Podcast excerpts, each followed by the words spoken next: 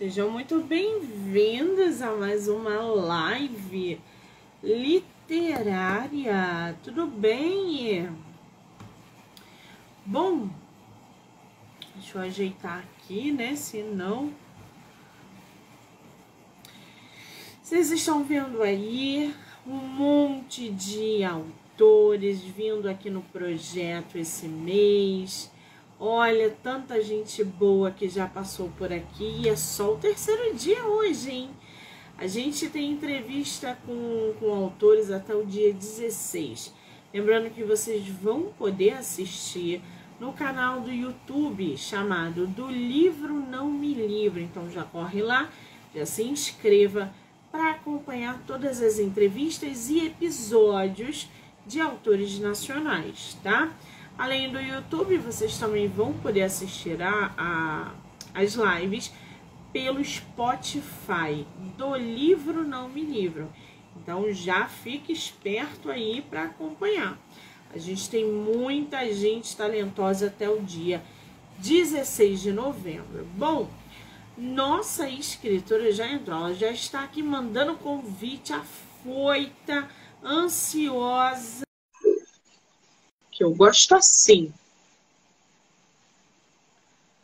Já aceitei, Cris, já, já, já vai, já vai entrar. Cris, Cris querida. Boa noite. Olha, você abaixar, abaixar o som. É. Parece que eu estou conversando comigo mesmo. Pode abaixar o som todo. Você está me ouvindo? Como ficou agora? Tô, tô ouvindo agora bem. Agora está perfeito. Tudo bem, querida? Seja muito bem-vinda. Tudo ótimo. Estou muito feliz me... de estar aqui com você nesse projeto maravilhoso. Muito legal. Ah, muitíssimo obrigada. É tua primeira live? É, a primeira live aqui com você. Estou muito feliz. Que responsabilidade trazer a nossa autora na primeira live literária dela. Que delícia! Você é de onde, Cris? Bom, eu sou nascida no interior, né? Nasci em Barra do Piraí, cresci em Valença e atualmente moro em Belfor Roxo. Rio de Janeiro. Rio de Janeiro, isso aí. Eu sou da Tijuca. A gente tá. Gente, hoje eu já peguei vários autores do Rio. Esse negócio de fazer o encontrando os autores do Rio de Janeiro, eu tô quase assim marcando com todos vocês para a gente se encontrar e a gente trocar figurinha pessoalmente. Que maravilha! A Cris mora no Rio, eu também. Eu acho que da Tijuca para Belfor Roxo, acho que é uma hora, né, Cris? Olha, se for domingo ou sábado sem trânsito, são 25 minutos. Durante a semana é mais complicado, né? É mais ah, difícil. mas eu sou super a favor do encontrão. Então, fechou. Ano que vem vai ter Bienal aqui no Rio de Janeiro, né? Você pretende ir? Ah, pretendo. Acho que vai ser muito bom. Um projeto muito legal. Eu gosto muito da Bienal. Bienal é um evento, né, cara, que todo mundo deveria ir pelo menos uma vez na vida. Tanto como leitor. Eu, não, eu nunca fui à Bienal como escritora. Eu sempre fui como leitora. Eu pretendo ir como escritora ano que vem, botar meu stand lá com os meus livros é, para poder receber meus leitores e outros autores. Vamos ver. Mas Bienal é um evento literário que todo mundo deveria ir pelo menos uma vez na vida. Se houver a oportunidade de se conhecer pessoalmente, espero que a gente se encontre na Bienal, tá bom, querida? Ai, com certeza, né? Porque assim, é um evento onde a gente respira, a gente pega fôlego. É muito bom, é muito bom, é viciante. Você foi esse ano em São Paulo? Não. Não, não. Esse ano não, não fui. Eu também não fui, não. Só acompanhei pelas redes sociais. E foi um mega evento, né? De leitores assim, saindo por todos os lados. Que maravilha! Ô, Cris, me diz uma coisa. Eu tô aqui com o teu livro. Não tem como a gente falar dessa capa, desse nome, dessa, dessa obra. É teu primeiro livro publicado? É meu primeiro, meu primeiro. Foi aquele sonho assim que a gente vai nenando. É meu primeiro. Seu primeiro livro publicado. Tu publicou o quê? Agora, em 2022? Foi, foi agora em 2022. Foi em março.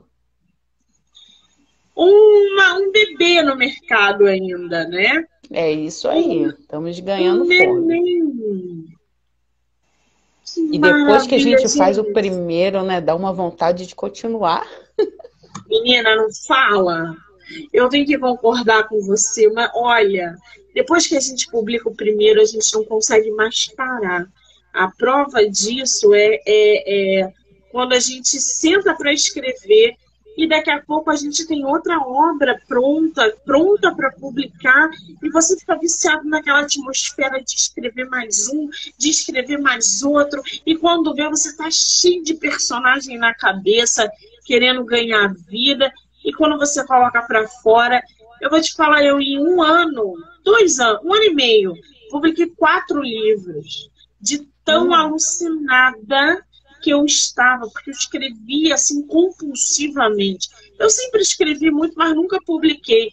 E depois que eu publiquei o primeiro, eu quis publicar o tempo todo agora. Agora eu vou dar uma parada, agora eu ó, estacionei, só daqui a dois anos que eu vou publicar livro. Chega, tá? Mas o teu livro, vamos começar por esse, por esse nome que é assim Manual do Casamento e do Divórcio para Mulheres. Por que esse nome, Cris? É, foi assim, no ímpeto, sabe? Assim, a gente recebe, né? A gente como advogada, a gente recebe assim muitas dúvidas, muitas perguntas, sabe? De coisas assim que que para gente que é da área, né, a gente acha que não é importante. Mas para quem está passando por uma situação de sair de uma relação, tá cheia de medo, cheia de ansiedade, sabe, cheia de preocupação, né? E como eu comecei a ver, em alguns casos, receber assim, as mesmas perguntas, as mesmas dúvidas, sabe? Ver as mesmas situações, o mesmo sofrimento, eu pensei, não, por que, que eu não transformo isso numa forma de conhecimento para que possa assim, chegar a mais pessoas, chegar a mais mulheres, sabe? Atingir a mais pessoas, né? Aquela coisa assim de realmente é, democratizar a informação, sabe? Então foi foi isso a principal coisa que me moveu, sabe? Tentar assim instruir e aliviar o sofrimento. Quer dizer, a gente está falando aí, você está falando que essas dúvidas constantes dentro da sua profissão, que você é advogada, que surgem constantemente, são voltadas principalmente para divórcio. É isso? Isso, são voltadas principalmente para divórcio, né? Mas também eu fiz no cunho educativo. Fiz também para quem ainda não se casou e pretende se casar. Por quê? Né? Porque assim, no Brasil, né, a gente tem muito a cultura do resolver o problema, né? Então, você está no relacionamento, aconteceram várias coisas, né, por N motivos, depois de todas as tentativas, as partes não, não conseguiram mais prosseguir. Então, elas precisam, né, de um advogado, de uma advogada, para poder resolver essa situação. Mas eu também pensei pelo outro lado, o lado preventivo. Por quê? Porque, assim, se muitas coisas, muitas informações você souber antes de casar, você pode é, você prevenir problemas. É, é, porque assim, um dia o casamento vai acabar. Nem que seja pela morte de um dos dois, unidos até que a morte os separe, mas um dia ele vai acabar. Ou, infelizmente, pelo divórcio. E aí você tem uma série de situações, sabe? Uma série de coisas para resolver. E no momento que ou você está fragilizada, porque você está terminando, ou você está muito envolvida, porque você está começando, e acaba não pensando nesses detalhes. E por que, que eu quis fazer né, esse manual direcionado para a mulher? Porque, gente, não é vitimismo. Mas muitas vezes a mulher ela acaba sendo mais prejudicada no fim do relacionamento do que o homem. E tem muitas questões assim atinentes à mulher, atinentes à própria natureza, né? Muitas vezes a gente sabe da sociedade, às vezes a mulher deixa de trabalhar. Quando o casal tem filhos, por mais que a gente tenha assim, um pai participativo, que cumpra a sua função de pai, mas a gente sabe que acaba ficando uma carga maior sobre a mulher, né? Então, por isso que eu quis fazer esse manual, né, que ele é do casamento, para quem vai se casar, e do divórcio, para quem vai se divorciar. Gente, que coisa, né? Quando a gente fala em casamento, é, algumas pessoas podem achar uma ideia bem retrógrada se casar hoje em dia. Ah, ninguém mais casa com véu e grinalda, aquela pomposa, é uma coisa cafona. Gente, cada um tem um sonho, cada um realiza ele do jeito que quiser. O problema é que, quando a gente está apaixonado, tudo é flor, né? a gente ama, a gente promete, a gente não vai trair, a gente, nossa, tudo são flores. O problema é que hoje em dia a gente tem uma outra opção de casamento, onde cada um fica dentro da sua casa, bonitinho, aquele casamento é, burocrático corretinho, mas cada um vivendo a sua vida entre aspas, tá? E a gente tem um casamento convencional, que é aquele casamento de estar todos os dias juntos, é, não, ok. Como tudo no início são flores, a gente, óbvio, não casa para separar, né? Só que Exato. no meio do caminho a gente é, encara e enfrenta alguns problemas. A gente sabe que conviver é muito difícil. Um homem ou uma mulher, por mais apaixonados que sejam, é, conviver é muito difícil. Quando tem criança no meio também, a relação acaba se desgastando. Talvez um pouco mais rápido, um pouco mais de maneira intensa. Gente, estou falando assim por alto, eu nunca fui casada, não pretendo casar, não está nos meus planos do casamento, por N motivos, tá? E um deles é exatamente o fato de um dia, é, se eu casar, eu vou me divorciar no ano seguinte, com certeza. Então, assim, é muito sofrimento, principalmente para casal que tem filhos. E aí a nossa autora pega essa brilhante ideia de fazer um manual para quem quer se casar e para quem está se divorciando, porque as perguntas são postas frequentemente, as mesmas perguntas, principalmente voltadas para o lado feminino. O que, que a mulher leva, o que, que a mulher não leva, o que, que ela tem direito, o que, que ela não tem. E o livro da nossa autora, é, ela vai sendo, ele vai sendo dividido exatamente por essas partes. A gente tem aqui algumas perguntas é, que estão dentro é, é, do conteúdo literário que ela bolou para gente. Então, assim, tem desde mulheres LGBTQI, tá? Onde ela vai é, é, é, descrevendo como é que o quem tem direito ao quê, tá? Crianças sendo envolvidas nesse processo de divórcio, que também é um processo muito doloroso quando é nesse tipo de situação.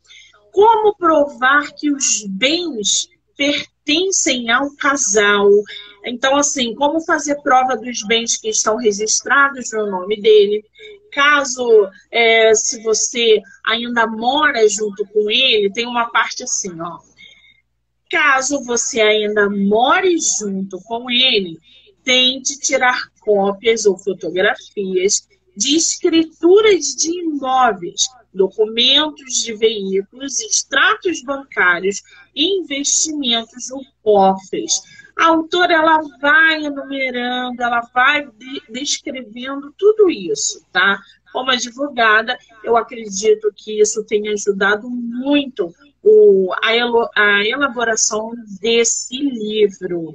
E aí levanta uma questão que eu tô com a pulga atrás da orelha. Você levou, Cris, quanto tempo para escrever esse livro, fazer esse manual voltado para quem ainda não se casou e para quem está passando pelo processo de divórcio? Bom, eu tinha, né, assim, muitas anotações reunidas, né, de, de conversas, de atendimentos, né, então eu fui comecei a pescar esse material, né, para poder justamente separar. Então, assim, esse processo de construção, né, levou mais ou menos uns três meses, que eu fui buscando, buscando, revirando material antigo. E aí, depois desse período de três meses, eu comecei a sentar para realmente sistematizar isso, né, para finalmente colocar no papel, dar forma, separar. Aí, esse processo levou mais ou menos mais uns dois meses. E aí mais um mês para revisão, toda aquela coisa, até que finalmente, né? E o editor lá em cima da gente, corre, corre, corre, que a gente tem que lançar em março, né? Isso aí dá aquela adrenalina, né? A gente tem aqui, ó, divórcio e união estável. Namoro, divórcio e união estável, conceito e formas de extinção. Ô, Cris, qual é a diferença aí, por exemplo, de um casal que tem uma união estável? Eu não sou casada com aquela pessoa, mas moro com ela há cinco anos. Eu tenho direito a alguma coisa? Como é que isso funciona? Pois é, a gente acabou criando uma cultura no Brasil de que a união estável ela é um relacionamento inferior ao casamento, mas não é. Tá? A união estável ela é um relacionamento de casal, ela é uma família como o casamento. A questão é a seguinte: o casamento, né, independente, como você falou, de ter aquela formalidade, de ter véu, de ter grinalda, ou de ter só uma roupa branca, ou de ter uma roupa colorida, enfim, quando você casa, né, você vai lá no cartório, dá aquela entrada. Então, no final daquela cerimônia, que os convidados nem veem, né, é emitida a certidão de casamento. Ou seja, então aquele documento, né, aquela certidão, aquilo ali ele prova que aquele casal está casado. Então, assim, não fica dúvida nenhuma. Agora, a união estável, o que, que acontece? A união estável, o casal ele não, não faz essa formalidade do casamento. Eles simplesmente naquela emoção, naquele amor, naquele carinho, eles vão morar juntos. Por exemplo.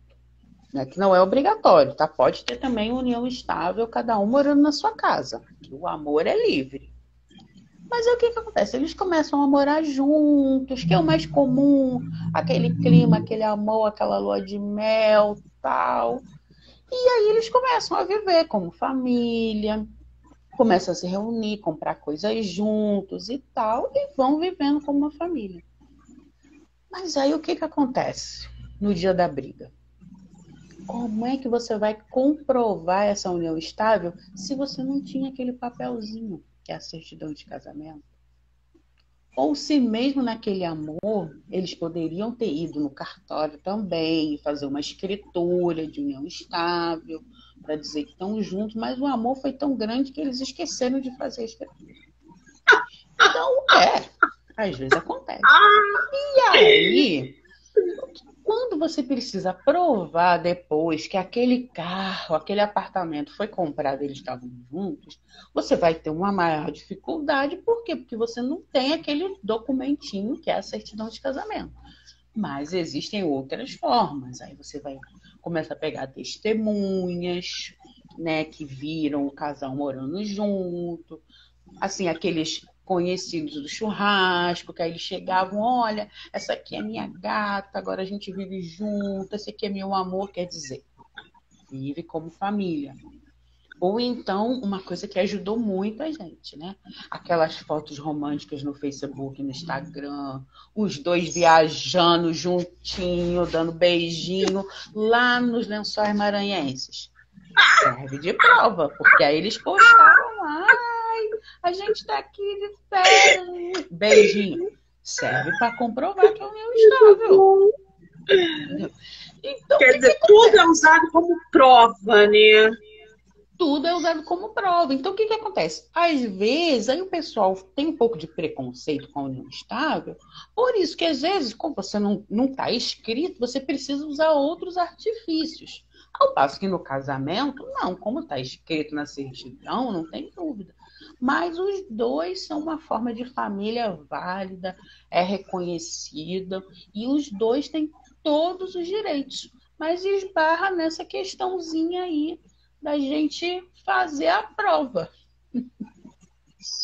Gente, e, e acaba que uma coisa, né, vai levando a outra. Você tá ali com aquela pessoa, né, numa união estável, e aí de repente eu não quero mais eu quero divórcio, eu quero. Divórcio não, na união estável a gente né, não usa esse termo, eu acho. Mas a gente fala, olha, eu não tenho mais interesse em, em conviver, em viver mais com você. É, a gente mora nesse apartamento que a gente dividiu, o carro, o cachorro, o gato, o periquito. E aí entra realmente essa divisão de bens no casamento e na união estável. É, o casamento eu acho que é uma coisa mais é, é, é, exatamente por ter esse papelzinho, né? Que, que é, que mostra, que certifica, que carimba que, que as duas pessoas estão casadas e a união estável já tem uma dinâmica um pouco mais diferente. E aí entra é, é, as provas de que os bens pertencem a quem. E uma outra questão que eu vejo quase que de diariamente é a pensão alimentícia. Eu vejo tantos homens cretinos pagando 300 reais de pensão alimentícia, jogando na cara da ex-mulher que ele paga 300 reais de pensão alimentícia. Só que eu estou vendo aqui pelo teu livro que existe a pensão alimentícia para mulheres e para filhos. Como é que é isso? Eu achei que ah. fosse aquela pensão é para o filho, mas não, é para a mulher e para o filho. Como é que é isso? Sim, existe, são dois tipos de pensões diferentes. Por quê? Porque às vezes, né, por mais que hoje né, a mulher tenha condições de trabalhar, esteja no mercado de trabalho, às vezes ela fica em desvantagem no relacionamento. Então, a gente tem, por exemplo, um tipo de pensão que são os alimentos transitórios. O que, que é esses alimentos transitórios? Por exemplo, às vezes a mulher ela deixou de trabalhar por um tempo para cuidar da família, ou ela deixou de ter um trabalho oficial, ela tem assim um trabalho, vamos dizer assim, que é um complemento, né? Aquele trabalho assim só para as necessidades básicas dela. E aí, de repente, com o divórcio, ela vai ter que morar em uma outra casa, ela vai ter que assumir todas as contas, ela vai ter que assumir toda aquela responsabilidade. E às vezes ela precisa de um tempo para isso. Né? Às vezes ela precisa de um tempo, por exemplo, para fazer um curso de reciclagem, se ela tinha uma formação, ou se ela não tinha, para ela poder fazer um curso, para ela estudar, para ela poder voltar para o mercado de trabalho. Ou às vezes também o abalo psicológico é tão grande que naquele momento ela está fragilizada. Né? Então, como é que é essa pensão alimentícia, por exemplo? Se o juiz verificar que é uma mulher, que ela tem condições de voltar ao mercado de trabalho, que ela está numa idade ativa, mas que ela precisa de um tempo para se recuperar, normalmente essa pensão ela é fixada por um prazo. Esse prazo não tem um prazo certo. Na maioria dos casos é por cinco anos. Né? Por quê? Porque durante esses cinco anos ela vai poder se reerguer, vai poder estudar, vai poder juntar um dinheiro, para aí sim, depois disso, ela tocar a sua vida. Então, nem sempre é uma pensão alimentícia para sempre, mas é uma pensão alimentícia que a mulher precisa para se reerguer, para voltar para o mercado de trabalho, né, para se encontrar na vida, né, para se redescobrir. Então, é justo isso, né? Até porque muitas vezes ela foi podada dentro daquele relacionamento, né? Foi, vamos dizer, né, ela viveu aquele sofrimento, às vezes é um relacionamento tóxico, é um relacionamento abusivo, que é uma coisa difícil de sair. Então, esse tipo de pensão é para isso. Né? Mas existe também, Monique, um outro tipo de pensão, que é para manter o padrão de vida. Porque às vezes durante aquele casamento, lá 10, 15 anos, ela viveu lá, sabe? Aquela vida, vamos dizer assim, mais confortável, e aí, de repente, ela também vai ter uma queda brusca, né? Então, dependendo da situação financeira que ela ficar, ela também pode receber essa outra pensão como uma forma de indenização, para que ela mantenha aquele padrão e dali para frente ela possa reconstituir a própria vida. Gente, isso indifere se ela tiver filho com o cara ou não? Indifere se ela tiver filho, porque esse tipo de pensão é para ela. Inclusive, se tiver filho, vai ser uma pensão para o filho e outra pensão para ela. São duas pensões distintas. Que loucura! Agora, se a gente parar para pensar agora, é, é, do lado ao contrário, o homem, ele também tem direito a uma pensão ou não? Ele teria direito, se, no caso, a mulher ganhar mais que ele, né? Ela for, vamos dizer assim, o arrimo da família, ela for o sustento da família, e ele se encontrar numa situação que ele está desprestigiado, que ele está desprivilegiado. Entendeu? A questão é essa, é você manter aquele padrão de vida. Vamos supor, ele estava lá desempregado e ela estava ganhando um salário muito bom. Ela que mantinha a casa, ela que mantinha o carro, mantinha tudo. Aí sim. Mas tem que ter esse desequilíbrio. É, e, e, eu acho que quando a gente fala é, nessa, nesse ponto, a gente mexe nesse ponto, né? A gente se pergunta, ah, mas aí é muito fácil, porque o cara pode dizer, ou a mulher pode dizer e se acomodar naquela situação, obrigando a outra pessoa meio que a continuar a efetuar esses pagamentos de pensão. Ah, mas eu não acho, eu não acho emprego. E às vezes ela nem está procurando emprego ou ele não está procurando emprego, enfim, e fica nessa, nessa cadeia presa, né? Tanto o, o homem quanto a mulher. Que coisa, gente! Tem um outro ponto aqui no livro da nossa autora, que a gente está falando sobre pensão alimentícia, que é o pagamento de pensão alimentícia pelos avós aos netos. Que caso é esse, Cris? Os avós pagam pensão aos netos, é isso? É, essa situação tem se tornado bem comum, Monique, assim, de uns 10 anos para cá. Porque foi um período que a gente teve né, um aumento né, da expectativa de vida. Né? E como é que funciona isso, né? Os parentes, né, a família em si tem dever uns de cuidar dos outros. Então, o que que acontece nesse caso? Né, vamos supor que nesse exemplo, né, a mãe tem a guarda dos filhos e aí cabe ao pai fazer o pagamento da pensão alimentícia, embora pudesse ser o contrário. Mas na maioria das vezes não é.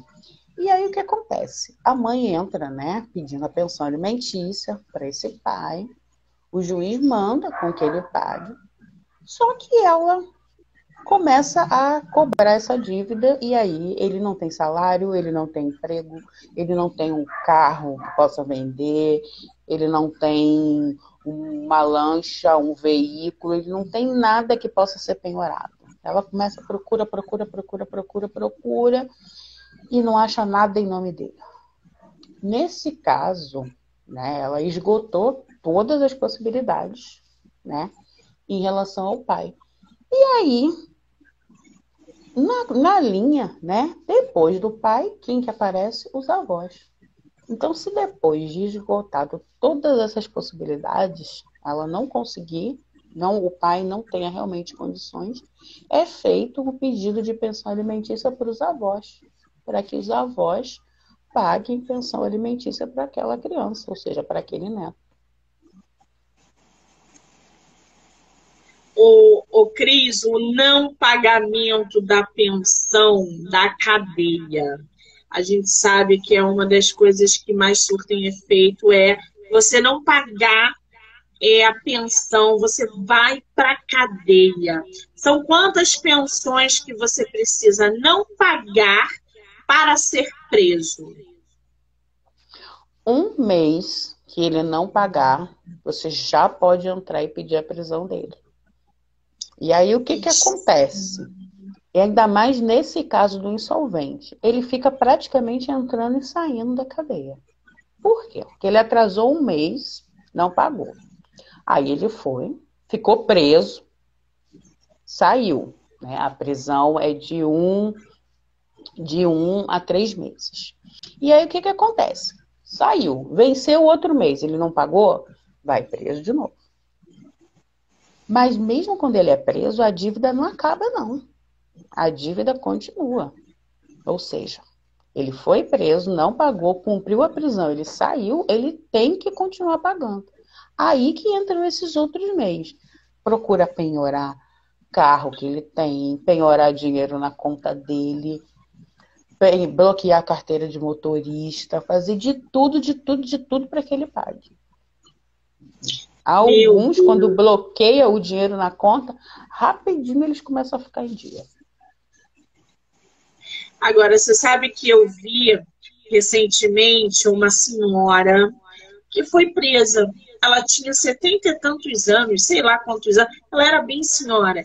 E aí, essa reportagem foi feita exatamente porque o filho dela não pagou a pensão e quem foi presa foi ela. Isso é possível? Isso acontece mesmo? Até que ponto a pessoa chega para que a mãe seja presa no lugar do pai? Quer dizer, como é que isso funciona, o Cris? Pois é. Eu até não concordo, tá? Com que os avós sejam presos, tá? Eu concordo que os avós sejam responsabilizados, né? Que se penhore, mas infelizmente pode acontecer. Porque nesse caso, o que, que aconteceu? Ela deve ter tentado. O pai com certeza foi preso antes, tá? Porque ele não pagou.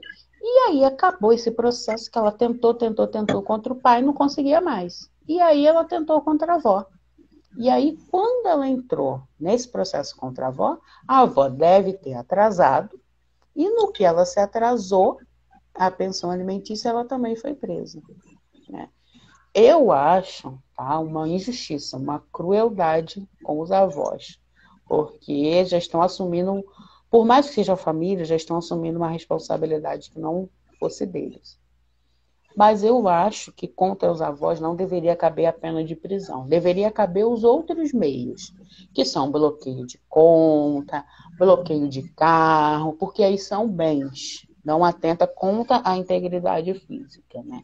Mas, né, as leis, né, a gente como advogado, a gente tem poderes de sugerir, né, tem as comissões, né, de Constituição e Justiça, onde os advogados sugerem as leis, mas elas são aprovadas ou não pelo Congresso Nacional. Né? Quando entra lá no Congresso Nacional, os advogados são apenas consultores, né? A gente não tem poder de aprovação. Né? A gente precisa contar com a pressão da sociedade, né? para que os deputados e senadores votem da forma com que a gente quer. Pois é, vocês aí que são homens, ou vocês criam responsabilidades, tá? Para que os pais de vocês, porque eu acho mega injusto os pais terem que arcar, terem que sofrer as consequências de atitudes. A gente vê isso muito com garotada, né? 20, 21, 22 anos engravidando um monte de mulher aí, sem nenhum tipo de responsabilidade, as mulheres metendo pau neles, metendo na justiça, e os pais que se têm que se responsabilizar por essas atitudes. Agora, Cris, e quando o cara tem amante, como é que funciona? Uh, esse aí pega eu sou fogo. esposa, descobri que meu marido tem uma amante há 10 anos, aquele filho da mãe. E aí? Como é que o bicho pega nesse caso? Olha, teve um caso que houve uma indenização moral por traição. Esse caso aconteceu em São Paulo. Como é que foi? Ele traía a mulher na própria casa deles. Puta que pariu. No quarto deles. Na mesma ah. cama. E o condomínio Puta. tinha câmeras. E Homem é e ele fazia ainda no horário, à luz do dia, que os vizinhos viram. E vários Homem vizinhos é começaram a comentar, comentar, comentar, comentar, até que chegou no ouvido dela e ela se reuniu né, com uma vizinha, tipo, que ficou lá, né, escondida, né, e aí deu flagrante. E aí, nesse caso, ela entrou com uma ação de indenização por danos morais. Por quê? Porque realmente não foi uma simples traição. Ela ficou constrangida no prédio perante os vizinhos ficou aquela coisa que todo mundo sabia. Ela realmente foi a última a saber. Tá? Foi filmado nas câmeras. E aí ela entrou e ganhou a indenização. Por quê? Porque foi um vexame total, foi um total constrangimento.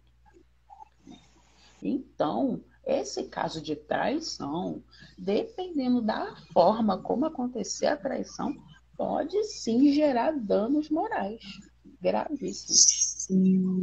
Sim. Aí tu vê, né, o tamanho da burrice do homem que pensa com a cabeça. Olha, gente, como é que trai a mulher no mesmo, na, na onde mora com a esposa, na mesma casa, é, sabe? É, tá pedindo mesmo, ah, tem que meter um pau nesses homens mesmo, não tem jeito. Que é muita burrice, gente. Porque não dá nem para dizer, né? Que a carne é fraca, que eu estava sem querer no restaurante, não. encontrei com ela.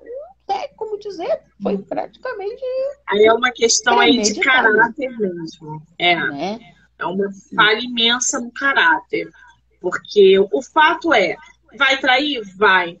Mas não leva pra tua casa, cara. Não leva pra tua cama que tu dorme com a tua mulher, cara. Ah, puta que pariu, gente. Eu fico chocada com essas coisas.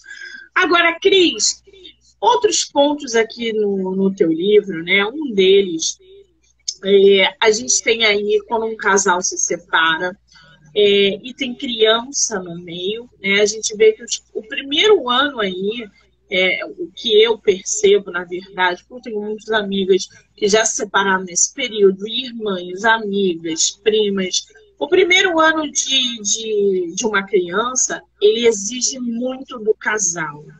O sexo esfria, o relacionamento se desgasta.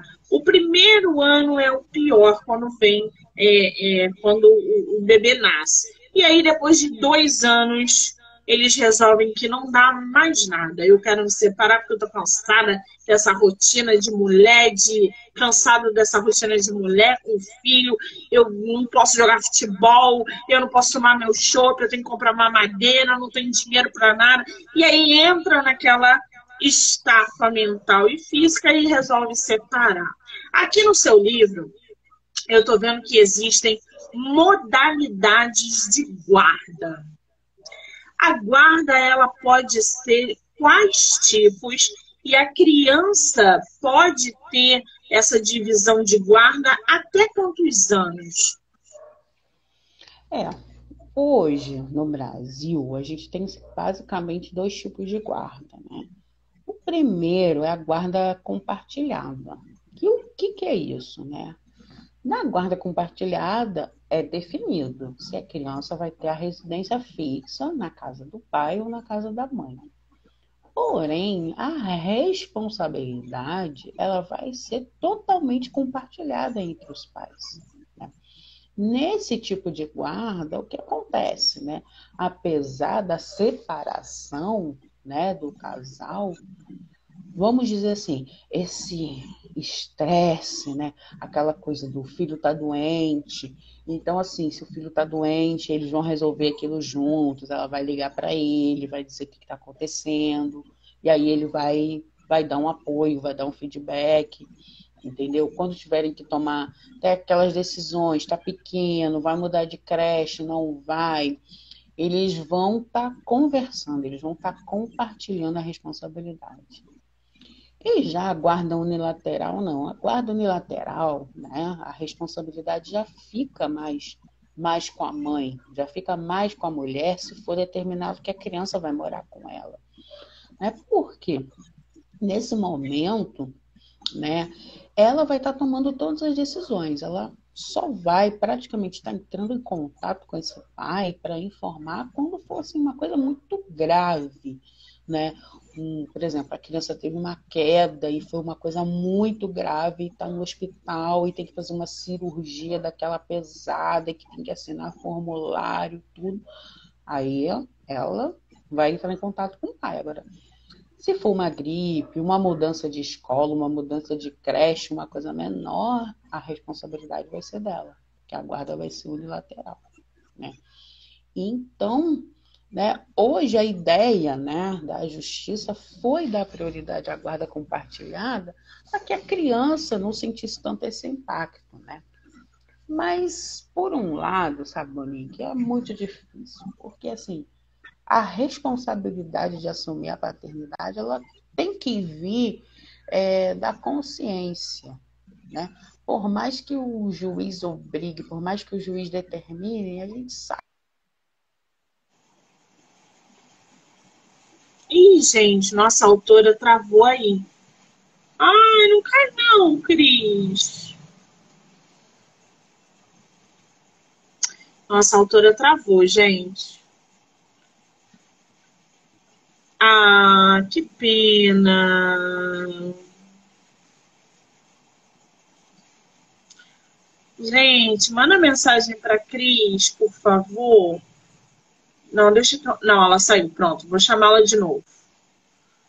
Cris, vou chamar você de novo.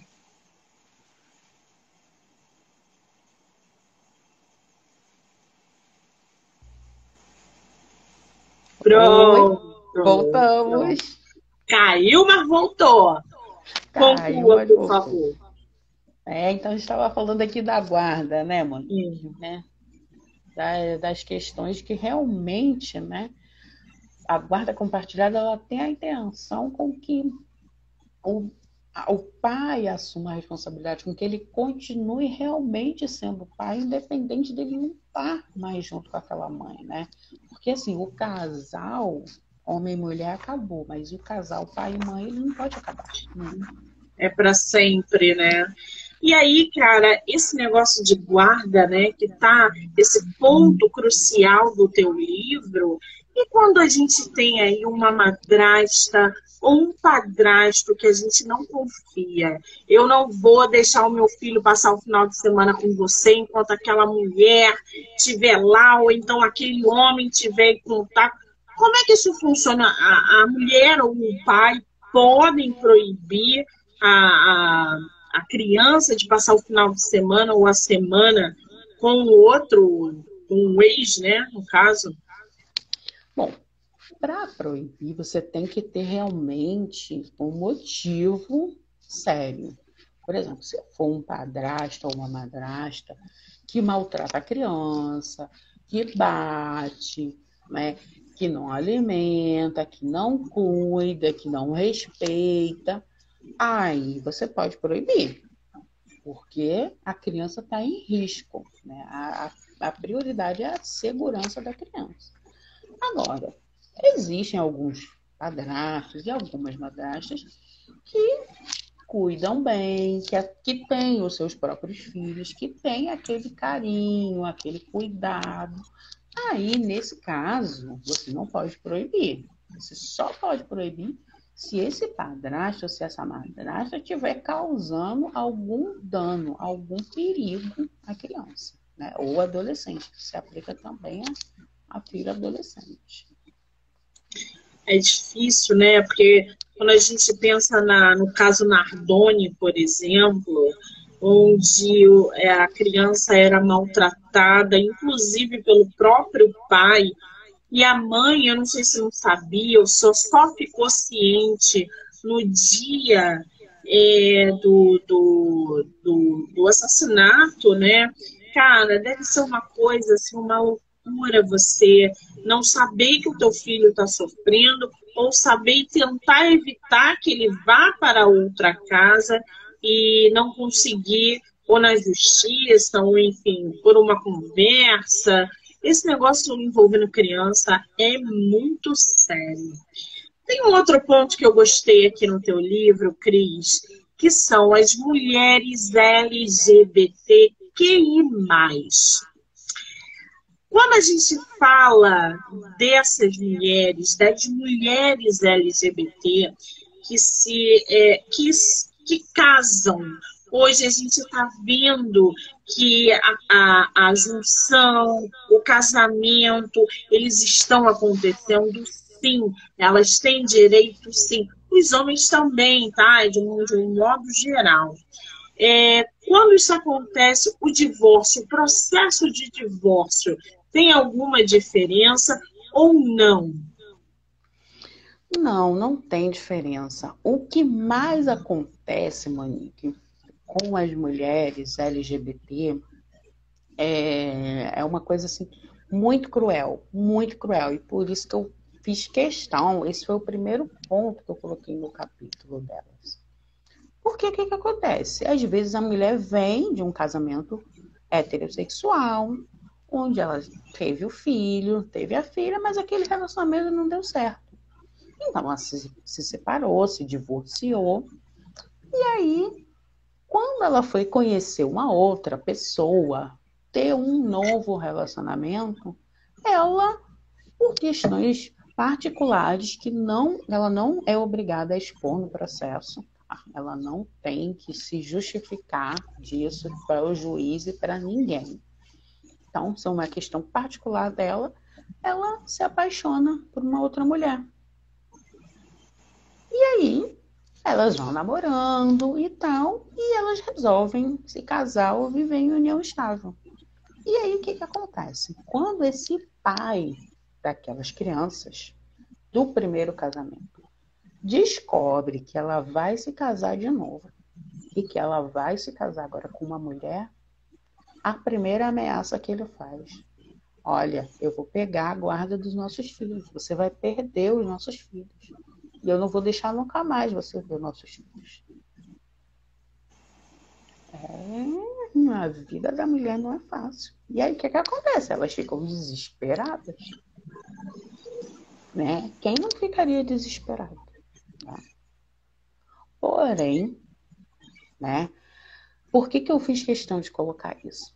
Porque, gente, não existe lei nenhuma que ampare isso. Não existe lei nenhuma só porque você mudou a sua opção sexual que faça você perder o seu filho. Isso é preconceito.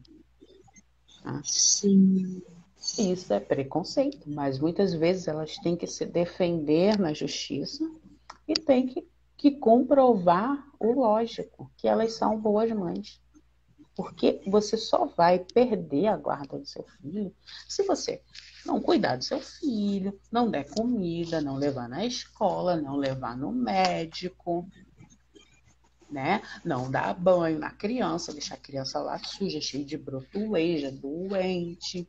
Se você tá andando com a criança na rua, você não dá mão, deixa a criança ser atropelada, enfim, os motivos para você perder a guarda, vamos dizer assim, eles podem ser englobados num grande motivo.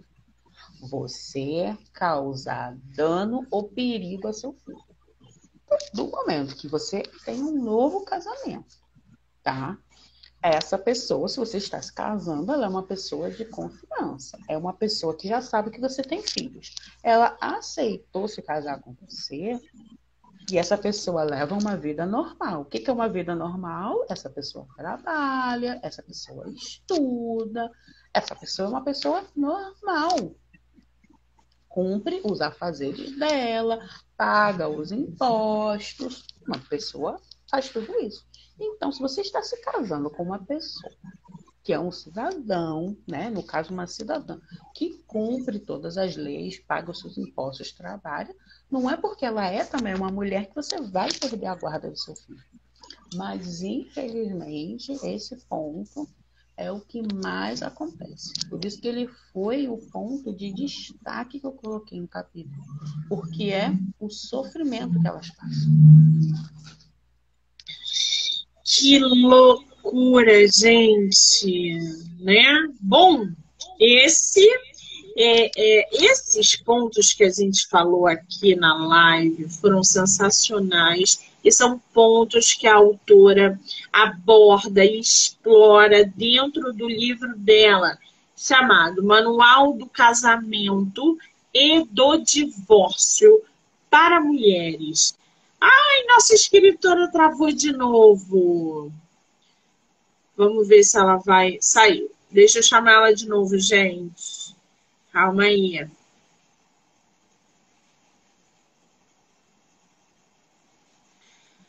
chamar ela aqui de novo.